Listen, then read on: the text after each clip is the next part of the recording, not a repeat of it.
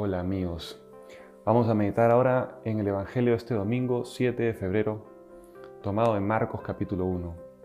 Hace dos semanas Jesús empezó con su ministerio público, convocando a los primeros discípulos, experiencias de amistad íntimas, entrañables, mostrando el valor de la misión del ser humano, ¿no? su propósito en la vida.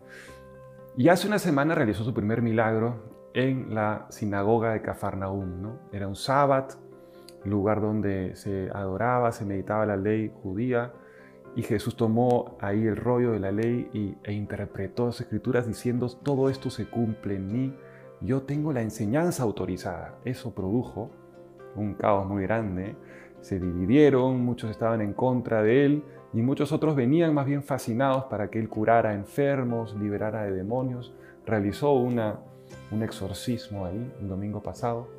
Bueno, en todo ese contexto viene Pedro, amigo entrañable de Jesús. Ya están empezando una amistad entrañable, pero ya los dos se aman profundamente, ¿no? Entonces le dice, maestro, por favor, ¿puedes venir a mi casa? Porque mi madre está, mi, perdón, mi, mi suegra está muy enferma. Y Jesús, podemos imaginar preguntándole, ¿y por qué? Eh, no sé, Jesús, lo que pasa es que no solamente el conflicto y la división acerca tuyo, eh, lo polémico que eres tú, está en todo el pueblo de, Cafarnaúm, sino también en mi familia, en mi hogar. Yo tengo una esposa. Entonces podemos visualizar ese diálogo, ¿no? Jesús feliz de ir, porque él le gusta que lo inviten, que lo inviten a tu casa a sanar. No solo eso, sino el afecto que te tiene, el afecto que tiene a Pedro y de complacer y de hacer feliz a su amigo Pedro. O sea, que pedirle a Jesús, qué belleza. Este movimiento que se da desde la sinagoga hacia la casa de Pedro ya es en sí mismo muy simbólico, muy rico, porque la sinagoga es el lugar de adoración en el, Antiguo Testamento. Y la casa de Pedro es justamente la casa del primer papa, es la iglesia. Está transitando hacia la iglesia Jesucristo como el lugar, el centro, que es un hogar donde encontramos a una mujer la mujer es el simbolismo de la receptividad, de la humanidad y de la iglesia. Es siempre representada como en un aspecto femenino, como receptiva ante Dios, que es el que fertiliza, que es el que trae su palabra, la bendición, y el hombre la acoge. Entonces, encuentra una mujer enferma.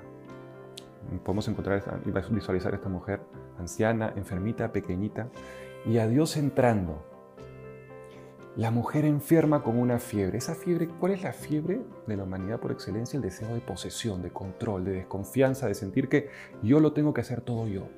Y eso conduce a una desconfianza de otros, división, conflicto, soledad. Y Jesús entrando. Los gestos acá pueden representar de verdad toda la misión de Jesucristo. Entrando, diciendo un shalom, trayendo paz con dulzura y con firmeza y agachándose. Es inclinarse, es agacharse de Dios hacia tu humanidad enferma, en tu casa, en tu hogar, ya es Jesucristo. Jesucristo es en la inclinación de Dios hacia ti. ¿Qué hace después? Extiende la mano y le pregunta, ¿quieres que te sane? ¿Quieres creer en mí para que te sane? Podemos imaginar ahí a la suegra diciendo, bueno, yo no sé muy bien quién eres, eh, Simón te ha traído, Simón Pedro te ha traído, pero sí, si puedes sanarme, sí, puedo y quiero.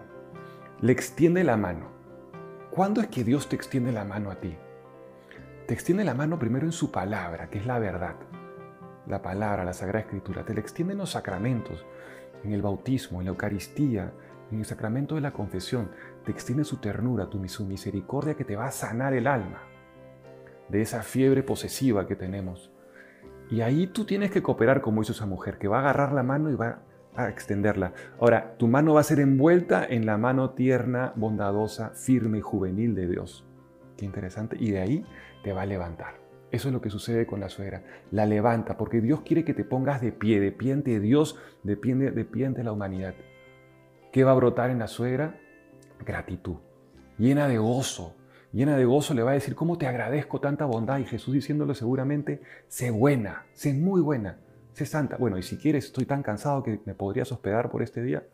La mujer, por supuesto, la acoge entrañablemente en su hogar, le pregunta y corre el riesgo, ojo, de lo que piensa el resto, porque se está metiendo en problemas con la sinagoga al acoger a Jesús en su casa.